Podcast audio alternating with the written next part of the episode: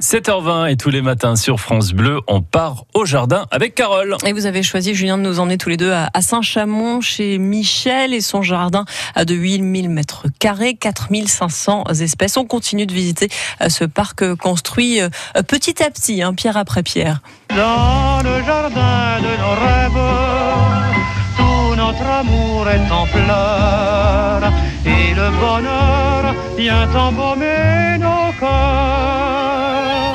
Oui, Tarzan et Jane dans la Oh. forêt de Saint-Chamond. Jésus, je vous vois pas à travers les feuilles. Extraordinaire avec Michel, jardinier euh, depuis toujours, jardinier dans, dans l'âme depuis toujours. Oui. Alors là, Il n'est pas jardinier, Michel, c'est un poète. Mais si, vous êtes un poète, Michel. Vous êtes un poète.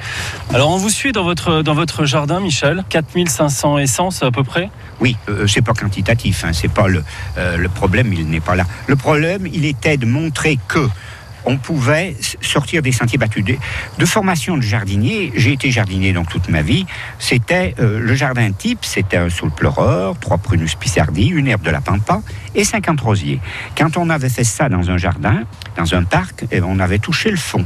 Et je voulais montrer que avec des petits moyens, j'en reviens toujours là, on pouvait faire autre chose. Avec 40 ans de, de jardin euh, comme le vôtre, vous êtes un observateur, euh, on va dire, aiguisé de, de- du changement aussi climatique, parce que le jardin Oh est là impacté là, oui. directement.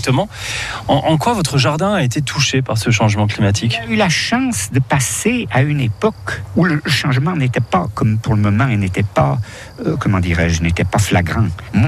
Moi, j'avais des, des étés chauds, mais j'avais des automnes pluvieux, j'avais des... Si bien que mon jardin, au début, vous savez, comme tout le monde, quand on fait un jardin, au début, c'est, la, survie, c'est l'arrosage l'été. Moi, je n'ai pas eu ce problème. Et quand le changement climatique arrive, mes arbres ont 40 ans, 50 ans, voire plus. Donc, euh, la sécheresse, pour le moment, ça les fait rire doucement. Mais je reconnais qu'il y, y a une grosse évolution.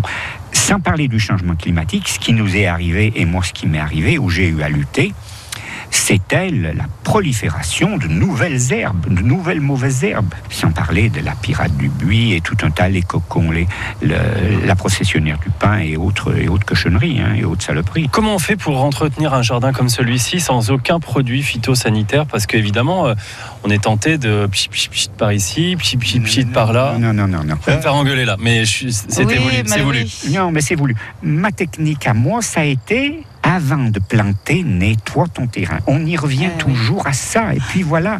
Alors après, ben, euh, si vous plantez comme la nature a horreur du vide, le barrage est presque fait. Vous avez la protection naturelle. Je vous dis pas que de temps en temps, je tire pas une grande mauvaise herbe, mais c'est jamais des ce ne sont jamais des vivaces. Parce que dans les mauvaises herbes, vous avez deux choses. Vous avez les annuelles et les vivaces.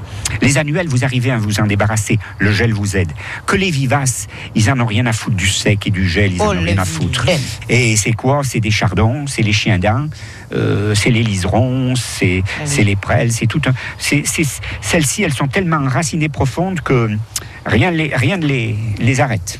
Et vous, vous avez trouvé, en tout cas, un des moyens que vous avez trouvé, c'est de mettre de faire des chemins comme ça, soit avec des cailloux, soit avec du gravier, soit avec euh, Mm. du verre, soit avec les, les pierres. On les- on l'a vu, hein, vous Mm, avez des petites mm, allées. mm. Ça aussi, ça permet de, de sûr, maîtriser toutes sûr. ces mauvaises herbes. En plus que ça maîtrise les mauvaises herbes, c'est c'est un plus pour le jardin, c'est un repos pour l'œil. Il faut que l'œil se repose.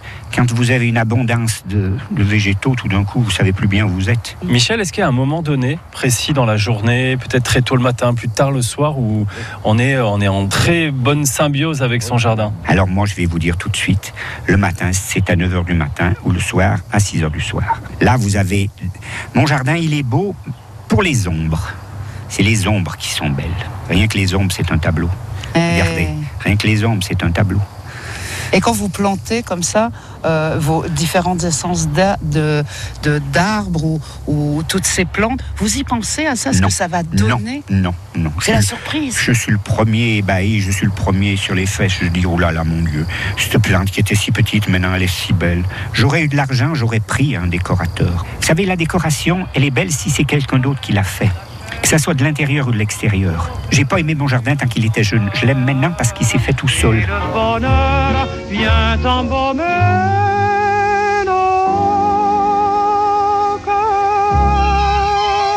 Très très peu de jardins dans notre euh, département qui ont ce label de jardin remarquable. Il y a évidemment celui de, de Michel à, Saint-Chamond. Et il y a un autre euh, jardin remarquable dans notre grande région, c'est en Haute-Loire, c'est le château euh, Lafayette et son grand parc. On ira visiter d'ici une quinzaine de jours. Et pour euh, rendre visite à, à Michel euh, Manvy, bah, il faut lui passer d'abord un, petit coup de fil parce que euh, bah ouais, Michel, il est au fond de son jardin la plupart du temps. Le numéro de téléphone est au standard de France Bleu 04 77 10 0010. France Bleu Saint-Étienne-Loire.